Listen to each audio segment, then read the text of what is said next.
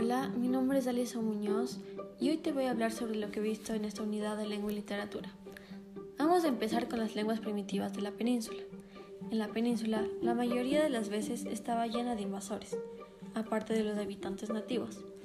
Pero gracias a que esto pasaba seguido, empezaron a desarrollar su propio idioma. Este idioma se lo nombró como las lenguas primitivas de España. Antes de que los invasores llegaran, el idioma principal era la euskera cada uno de los pueblos habitantes encontró la forma de hablar su propio idioma. Por ejemplo, el celto y el iberio. Y de estas dos salió el celtíbero. Por otro lado, el inicio del latín. El latín es una lengua indoeuropea y esta se divide en dos. El latín vulgar, que era hablado por los soldados, los comerciantes, la gente rasa y normal, y latín clásico, que era hablado por las personas cultas. Del latín vulgar empezaron a surgir las denominadas lenguas romances. Para centrarnos más en los idiomas indoeuropeos, como ya sabemos, inicia con el latín lover y se divide en el latín clásico y el latín vulgar. Del latín vulgar sale el rumano, el italiano, el portugués, el francés, el catalán, el gallego y el castellano. Y de todos ellos sale el español. Un aporte que hizo el catalán al español es añorar. Del francés al español es ballet. Del japonés al español es karate. Del árabe al español es daga.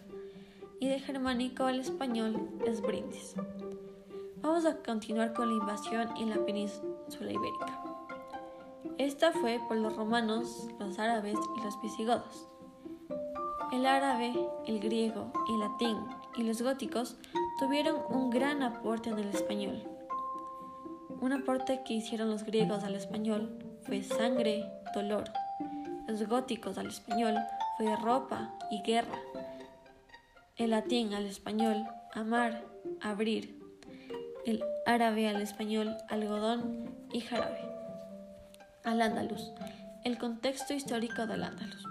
Don Rodrigo tuvo un dilema con la hija de don Julián y Musa se le unió. Sucede la batalla de Guadalete y todo cae. Todo en la península cae menos Asturias. Damasco estaba en peligro y perdió. Un omeya logró escapar. Abderramán II le gustaba mucho la poesía, la naturaleza, la ciencia y las letras y aparte de eso, construyó una gran biblioteca y mejoró los sistemas de riego. Hablemos un poco de las jarchas. Estas fueron una de las primeras manifestaciones en romance.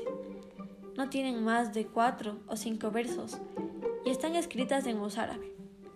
Un ejemplo sería, desde el momento en que mi señor viene, oh, qué buena alvaricia, como un rayo de sol sale en Guadalajara. Los últimos temas que nos quedan serían los mesteres. Empecemos con el mester de juglaría. Primero, nos debe quedar claro que mester significa oficio y juglar juego. Esto quiere decir el oficio del jugar o del juego. Existen tres tipos de juglares. Los trovadores, que eran los que creaban los juglares y eran bien vistos. Los cosurros, eran los que imitaban los juglares de los trovadores. Era una forma sin estructura, ni soneto. Era una forma más libre, ya que tenía una métrica variable. Contiene una rima irregular y asonante. Su público era analfabeta al igual que ellos. Las soldaderas eran mujeres que se dedicaban al canto y al baile. El fin de las juglarías era narrar las historias de los deures. Normalmente iban acompañadas de un instrumento como la viola. Por último, tenemos el Mester de Clerecía. El Mester de Clerecía son textos medievales realizados en el siglo XIII y XIV. Y estos son escritos por gente culta. Se han escrito de dos formas, amplificatio y abrevatio. El trivium y quadrivium son los elementos literarios de Roma y Grecia. Contiene una estrofa en arte mayor y están en cuadernavía o tetrastrofa monorrim. Y eso es todo lo que he visto en esta unidad. Gracias.